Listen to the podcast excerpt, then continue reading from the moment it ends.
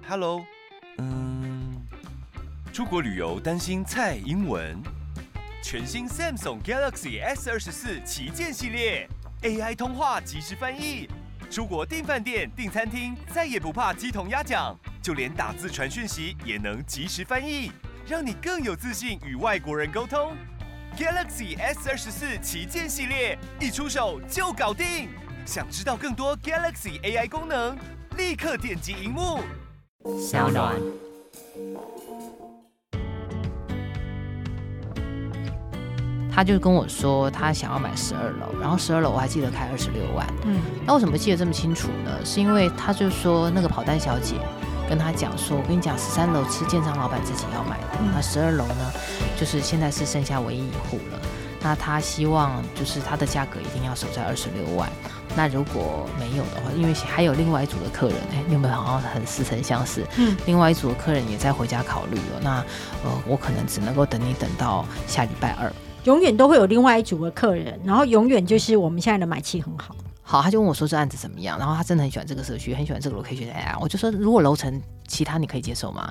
他说如果楼层其他我可以接受，哎，上五九一去帮他查了这样，真有人拿出来卖啊。然后我记得楼层也还也没有很夸张，在十楼以下啦，不知道是七八九吧，我忘了，嗯反正一平十九万。哇，差很多哎、我说你觉得住十十二楼是二十六，然后住七八九楼是十九万，你觉得？我住十九万，价差太大了。哎、他开十九还表示还可以议耶、欢迎收听米粉汤，我是黄大米。其实呢，每个人都会心中呢是想要买一间房子，然后成一个家。但是在买房呢这个梦呢，其实不论是在全台湾现在哪里，其实都是非常大的压力。因为随着这几年房价的高涨呢，要买房呢，其实光是前面的头期款就会让觉大家觉得快要负担不起，所以呢，大家都会想要问什么时候。房价可以往下修一点，那我们今天就特别请到我们房地产天后徐嘉欣来为大家来解答。嗨，大米好，我们各位听众朋友大家好。就继我们在聊一些有的没有的事情之后，聊一个正常的事情，忽然有一点不大习惯。校正回归回房地产，对，就是你你其实你刚刚讲了一个事儿，我觉得是蛮妙的啊、就是说大家都很希望价格修正，没错，可是你自己买房子你也很清楚，价格不会修正到你觉得呜价钱好甜，然后你要下去买的那个状态。对。然后我还有一个问题，就是我的粉丝问我的，他就说：“诶，我买的房子目前呢是整个实价登录上面最高的，如果我下去成交的话，那这样子我要买吗哎、我觉得看产品吧。我我们先讲几个事情呢、第一个事情是，我觉得很多人有一个误区，那个误区就是我希望房价下跌，？”没错啊，然后我可以进场。对啊，我一买就涨喽。没错，这个很悬。就是我在买的时候，我希望它一直狂降；等到我一买了之后，我开始希望它往上走。是不是？这个是一个很奇怪的逻辑对吧。对对对对对对，对，所以我们从几个事情来讨论了哈。一个是说你的粉丝问的问题非常好，我们现在很多年轻人问说，我现在一买就是卤煮了，我到底要不要买？那关键在你的区域，嗯，如果你的区域未来可能有一些前景，那你就买啊。那如果说你有这些区域它的这个部分都是空的，哦那或者说已经涨好涨满了，那就算了。那请问一下，什么叫做前景？好，这样说好了，如果你今天这个区域它有重大建设经过，我所谓重大建设就是说，哎诶比如说捷运，嗯，它可能未来更便利。那亦或者是说呢，诶哎它可能有一个企业会进来，然后这个企业它会带上下产业链进来，嗯，然后这些进来的人收入都还不错，哦，对，这些进来的人的收入，它会影响到这边的价格。没错，对，所以我我那时候我还记得，我们就讲台积电这件事情是就好了。我其实，在台积电正式进去之前，我那时候就去了一趟台南演讲，然后我对演讲那个场子啊的门口就台积电在整人。那你也知道，我就没事就去晃一下，跟他聊天嘛。他说看起来我也不是工程师一样，在跟他聊天聊一聊，我就问他说你们这边薪水大概多少钱？他说第一年试用大概八十了，年薪啦，年哈薪八十。对，其实我觉得他是告诉我最低的啦，可能作业员类似像这样子。哎，那这样摊提下来，其实一个月也大概六万多。假设你把它 balance 下来变月薪的话，大概六万多。那如果是用年终来看的话，等于说他的月薪大概会落在五万。其实以南部来讲也很不错。很棒啦。然后第二年就会破一百了，对，然后第二年破一百的时候，这概念是什么呢？第一年他可能做的很干，但是后来平静了。对，第二年开始领一百以上了，就更哦舒服平静了，更平静了。他是不是开始要买房子了？没错，舒服之后就会想买房。是的，所以我们之后，我们我那时候就是用概算嘛，因为通常我们的收入乘以十倍，嗯大概就就是你可以买的房价。哦，是这样子我，概价概 OK 概略讲，因为这它会有因为分区的状况有一些不一样。嗯，嗯，那时哎候但它是我觉得这个是一个很好的指标，就是你收入的十倍，大概就是你能买的房子的总对价。所以这边一一大票百万年薪进来的地方，哎，这房地方房价怎么不会涨？ OK，所以等于他如果说他的收入是一百，年收是一百五十万，他大概买个一千五百万的房子，它他啊是啊至少他是负荷得起的。至少可以买一千五。 OK，所以你从这个角度上面看，那时候台南才六七百吧？嗯，那、你看这房价怎么可能不涨上去嘞？哎、这很有道理。嗯，所以后来我就听他们，我就听他那样讲，就就叫我家人去买，但我家人没有买成啦。这个这又是另外一个 story。但反对正反正我觉得你从我们讲的价格，然后从前景的逻辑是这样子来看。就是有重大的建设，嗯然后有交通建设，然后有重要的产业可以带动地方的经济的。那对，都是，即便你觉得现在你买下去是高点，可是可能要赔的几率不太大。，是。那或者是说你你买的这个区域都是有钱人，嗯，那也不大容易跌，哦，为什么？因为台湾很多的有钱人他也不卖。对，它不就卖的出话，价格就没有下来。就是像野生动物保护一样，没有买卖，没有伤害。对，是不是？所以房价就这样嘛。他们说不成交，我说不成交最大的问题就是不会跌啊。 so 这个不就东区吗？哎，就大概就是这样的就概东念。区啊，因为东区那边拥有的那个地主啊，或者是屋主啊，他本身的手上都好几户啊，而他且有些都在美国啊。对啊，他没有必要赔钱卖，所以价格就没掉下来。是，所以这个是我觉得，如果你在看这件事情的时候，当然你有一些好朋友，比如说银行啦，嗯，哦，你之前也有跟人家讲银行的银行怎么样去跟人家谈贷款对，的这件事情。我觉得现在哦，因为央行紧缩银行的银根，嗯，所以很重要的一点是，你看银行愿不愿意借你钱。尽量搬钱出来嘛。对，银行如果愿意借你钱，表示这东西可以买。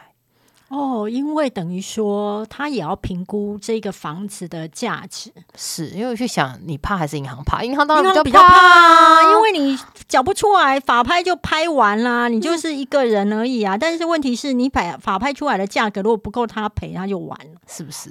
所以你看，银行是比你精，资料又比你多，你去问银行，银行不借，这是什么啊？这是去买干嘛嘞？嗯，所以我，我我的我的建议是，这个是最重要的。好，这一 OK 个。然后，呃，那那还有你的财务状况了。对，嗯，你的财务状况是不是可以有达到一个，呃，就是至少不要压力不要太大。好、三分我们说最理想三分之一，可现在北市已经到二分之一。嗯，然后你除了房贷之外，你大概还要有三到六个月的预备金，万一嗯有一天没工作干嘛一类，你还可以就是不要有那么大的压力。好、约莫就是就从财务上面的评估，然后从区位上面评估，我们可以有一些比较明确的指标。那一个地方如果说它比较稳定。的从化区，或者是说它这地方比较稳定发展，都是一些我们说中产阶级哦房价也会比较稳哦，就是投资比重比较少的区域。那这怎么看呢？我都告诉人家说，你去看这个地方的学校，因为现在很多都扩展到蛋白了嘛。对，嗯就是现在很多蛋白其实真的是价格也是让人家觉得手摸不下去、欸那这个地方蛋白它行不行呢、你看一个东西就知道，你看这地方的国小有没有满额？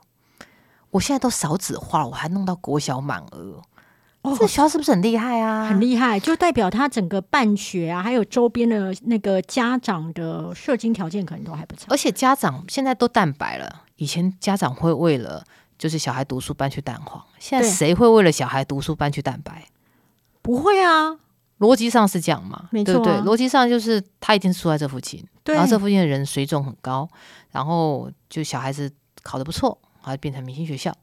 所以去看学校有没有满了，可以知道说这边的家长的素质，还有就是发展性。是，那我们有一些朋友，我说你其实也可以去看，有一个很有趣的，我们说是叫社会指标。社会指标是哦，我会去药房问啊，就跟你药去房药房对，我跟你说，你知道我们现在在的这个地方，在台北市有很多条路的药房，它是不卖尿布的，所以呢，它不卖婴儿尿布，它只卖成人尿布。尿布跟房价的关系是因为尿布，我想说，你家这附近有新生儿，你才要卖尿布啊。卖新生儿的尿布。有一次，我有个朋友住你这附近，因为我你知道嗯我我们现在录音的地点是在南京东路，是一个市中心，然后是一个属于台北市所谓的商业金融发展中心。是好，然后反正这个区域呢，我那时候就我朋友住住家在这附近，然后我想说，哎，去看他刚小孩子他刚满月嘛，然后坐月子去跟他聊一聊天，好啦，结果就没带礼物，想说去药房买个尿布带过去吧。殊不知药房老板跟我说，我告诉你，这边附近有四间药房，没有一家有卖幼儿尿布，这代表什么？这代表这附近没有新生儿，他们这边全部都在卖高龄的包大人，所以表示这附近都是老人家。那这样都是老人家对我的房价有什么影响？应该这样讲，就是说都是老人家的话，他消费力可能就会比较弱，发不出来啊，对，所以你在那边开店就会比较比较辛不苦。好，对，业绩会比较辛苦。是，那如果说你要开店的话，可能新的有一些新的从化区，它就是蓬蓬勃勃的，然后假日会全家带出来吃东西的，真的，我有时候去美和市那边的 IKEA，我真的搞不太清楚 IKEA 到底是在卖家具还是卖餐饮、欸就餐饮区超多人的、啊，是，而且你会发现这几年因为整个的市况的变化哦，你会发现市中心几乎没有小儿科。真的假？你仔细看一下，很少妇产科，没有小儿科，都在市郊。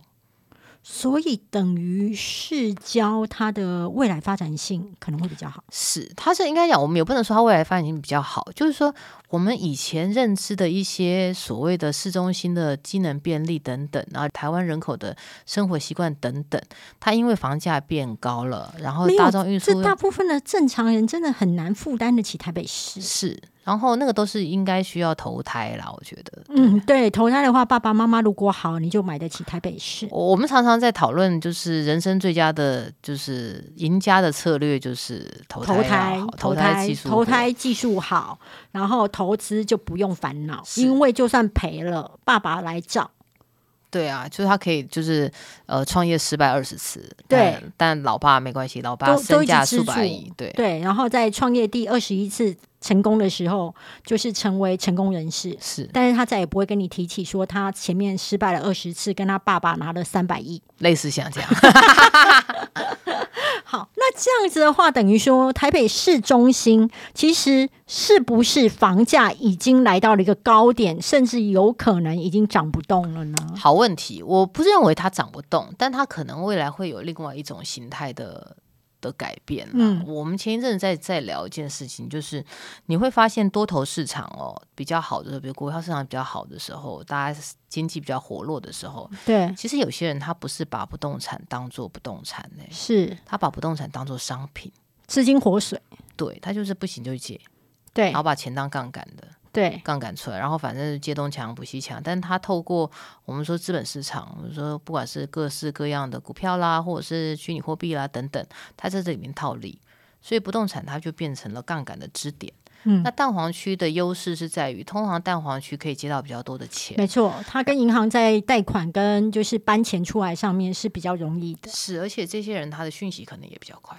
对，所以这个事情是为什么我们会说是不是蛋黄区涨不动，蛋白区呃还有空间的这件事情，我觉得它会，我我应该讲说，我不大认为就是它是有一个定论，嗯因为时间拉长有很多的东西，就像我们刚刚在讲的商店形态的改变、嗯，消费形态的改变、人口形态的改变，它都会牵动到这个地方会有多高的一个价值跟嗯价格。所以我的看法是这样子，就是呃，蛋黄区至少现在涨不动，对，但是它未来会不会有其他的可能性，我们不知道。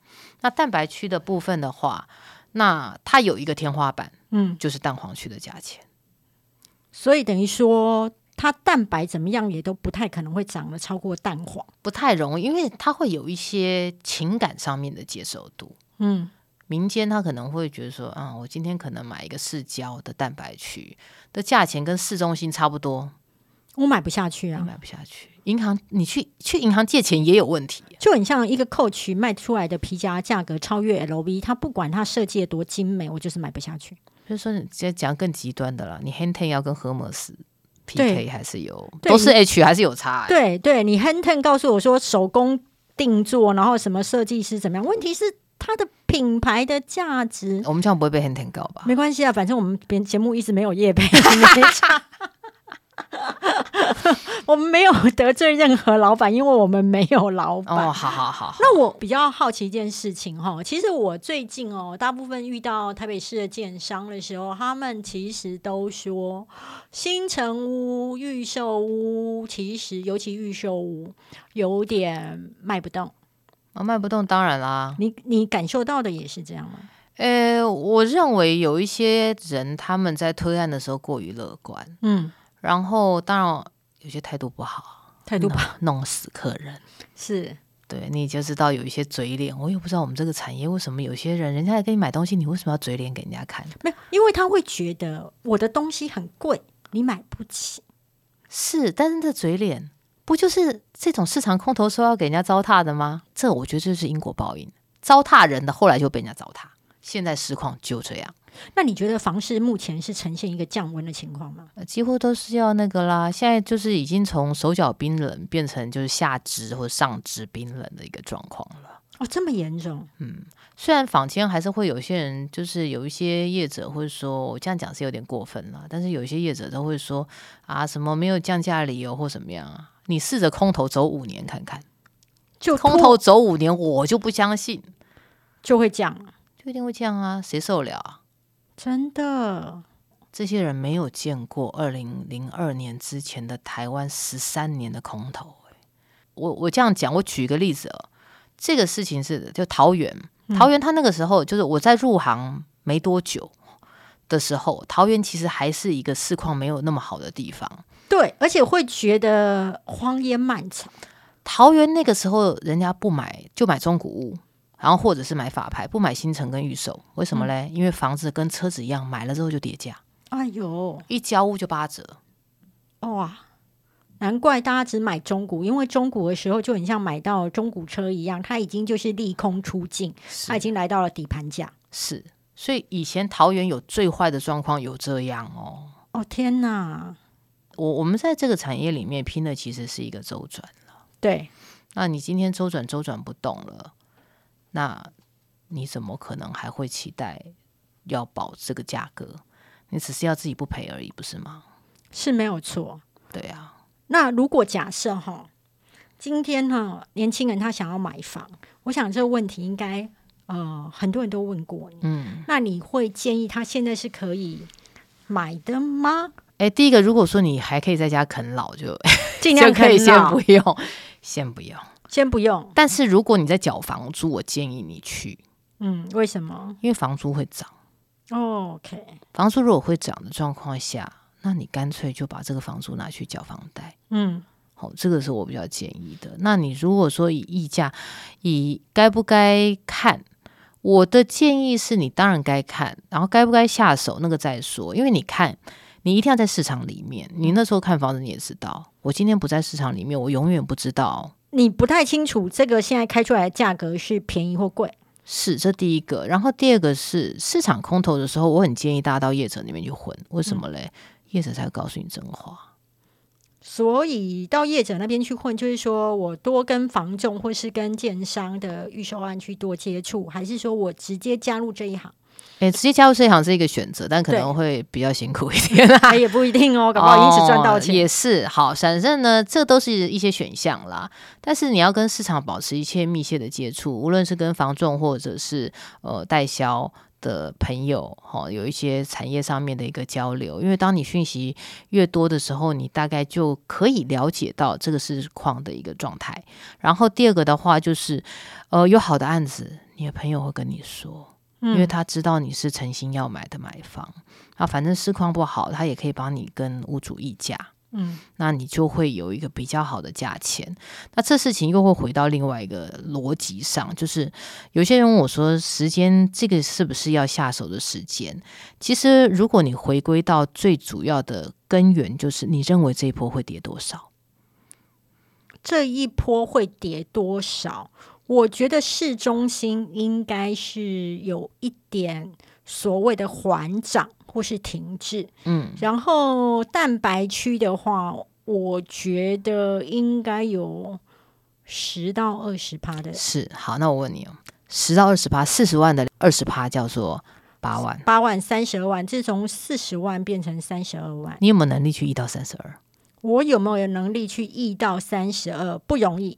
对，但是我跟你说，如果你现在市场空头的时候，你去一看看，你就先把这个跌幅一起来，嗯，你就买啦。就不小心溢到了这个东西的时候，就是今天运气好，那就下手，是因为就像你讲的，其实要真的收到两成以上，没那么容易啊。没那么容易。对，那你有没有可能先把这两成议下来？嗯，有机会哦。对，因为你知道一件事情，呃，那个有机会哈、是有某种程度上，他也急着想要就是脱手了，脱手。第二件事情就是说，你知道吗？预售屋它有一个情况，就是它随着它的卖越久，它是不断的在调价。就是对可能本来一瓶是一开案的时候是四十万，开案两个月之后可能会来到了一瓶四十二万，之后四十四，它就会一直往上走、欸。所以等于说，它就算被你议下来的时候，它其实没有亏，它只是在心情上面会觉得，呃，不好过。对，不好过。另外，他还有一个问题是，他比较没办法跟那个四十四跟四十六的交代啦。对，可是问题是，他因为如果他真的很缺业绩，他想要跟自己交代，他也就是顾不了四十四跟四十六。是，因为实价登录预售屋的话，我印象中好像是多久啊？两个？哎，没有，现在三十天喽。哦，现在三十天。对啊，应该这样讲啦，就是说他现在是比照那个成屋的嗯形态来去做登录，对，所以你几乎成交的当月，你大概就可以看得到这个数字。哎，我很建议，如果你是要去买预售屋的时候，记得你先去看一下它之前的实价登录的价格。嗯，这个还蛮，而且我跟你说，你去看一下那个五九一上面他有没有在卖。对我，讲个妙事给你听。好有一啊回呀、我有一个亲戚打电话给我，他台中的，然后他讲讲那个区域我不熟，可是他讲了一个案名，讲了那个案名，他就跟我说那个案子十三楼，他就跟我说他想要买十二楼，然后十二楼我还记得开二十六万。嗯，那为什么记得这么清楚呢？是因为他就说那个跑单小姐跟他讲说，我跟你讲，十三楼是建商老板自己要买的，嗯那十二楼呢，就是现在是剩下唯一一户了。那他希望就是他的价格一定要守在二十六万。那如果没有的话，因为还有另外一组的客人，哎，你们好像很似曾相识。嗯，另外一组的客人也在回家考虑哦。那呃，我可能只能够等你等到下礼拜二。永远都会有另外一组的客人，然后永远就是我们现在的买气很好。是。好，他就问我说这案子怎么样，然后他真的很喜欢这个社区，很喜欢这个 location 哎呀，我就说如果楼层其他你可以接受吗？他说如果楼层其他我可以接受，哎，上五九一去帮他查了，这样真有人拿出来卖啊。嗯，然后我记得楼层也还也没有很夸张，在十楼以下啦，不知道是七八九吧，我忘嗯了，反正、一瓶十九万。哇，差很多哎、我说你觉得住十十二楼是二十六，然后住这七八九楼是十九万，你觉得我住十九万。是是？因为那个价差太大了。哎、他开十九，还表示还可以议耶。对，而且你知道吗？那个楼层价差其实没有那么大，它只有在建商开始卖的时候，它会有所谓的中高低。可是等到它成为中古屋的时候，其实高跟低当中没有差那么多。是，所以后来他应该就去买了那个中间楼层吧。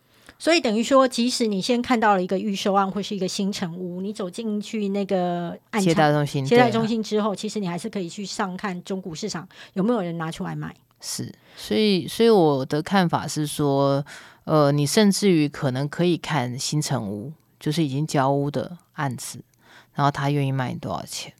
好，我要来问最后一题，因为徐嗯嘉欣待会还有 事情，她今天已想经说，真的拍谁不？会，他你我今天已经很感谢你特别来，然后我要在这边先提醒大家，就是说，如果你觉得今天房地产的东西让你听了很有收获，你可以在 YouTube 的频道上面呢搜寻所有徐嘉欣受访的一些影片，会让你对房地产更有概念。诶，你还有课程吗？你最近有课我课我程？我最近有课程，但是呢，没事你也可以加入本人的粉专。对对对对对，徐嘉欣房产人生事务所，每天早上会有莫名其妙的梗图，晚对上会有一对对些因心为灵鸡汤，跟偶尔本人的一些 comment。对，就是他的一些对于房市的评论的资讯。好，那我要来讲最后一个问题，嗯你现在会建议哦是买怎么样的产品？现在是小宅当道吗？诶，应该这样讲，扣掉你自己的需求，如果你是希望以后还可以再卖掉的，不管是换屋或是你自己投资，小宅是有好处的啦，就是它周转性比较好。十五平以上，我们的大原则能够隔到一房以上的这种，虽然它是小宅，但它十五平以上，十五平以上，因为十这嗯五是平以下为什么不要？因为银行不贷款，因为银行不贷款，哦所以一是切不贷款到八成，还是完全不贷款？诶哎要看每一看家不一样每一家不一样，有一些是十二平，他也会愿意贷 OK，款，所但以是安全就是十五。层数会比较差。 OK，所以我跟各位提醒，如果各位买房子的时候，不要忘记你的好朋友是银行。 OK，银行它如果借不出来钱的房子，表示风险相对比较大。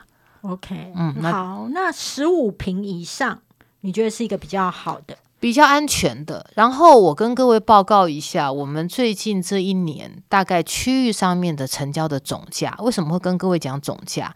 因为总价带在这个里面的，它会比较好卖。好跑，对，对所以北市三千以内，北市三千以内，新北两千以内，哇，新北两千以内而已新哦。北现在已经到了另外一个状态了。然后呢，其你知他道地区新北，我前阵子大概四个月、五个月前，就是我的妈啊，大概一天到晚都开那个两千多哎、是所以新北好跑的两千以内，两千以内。如果到一千五更好跑嗯哦。哦天哪，半夜跑光了。哎、我们之前有一个案子开一千四吧，在永和三三房，然后一天就成交了。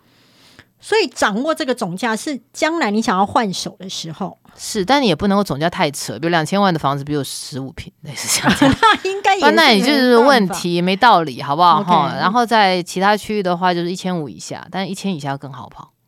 OK，比如说高雄的话，就一千五以下，一你千自己，说，高雄一千以内是不是很好跑？我超好跑的啊，是啊冰冰冰冰啊。对，所以这个把握这样子的总价的原则，然后房型稍微它虽然是小，但它不是只有一房，它可能对如果弄个一两房出来，它的周转性就会很好。那我问你哦，套房产品或是小宅产品，到底要不要买车位？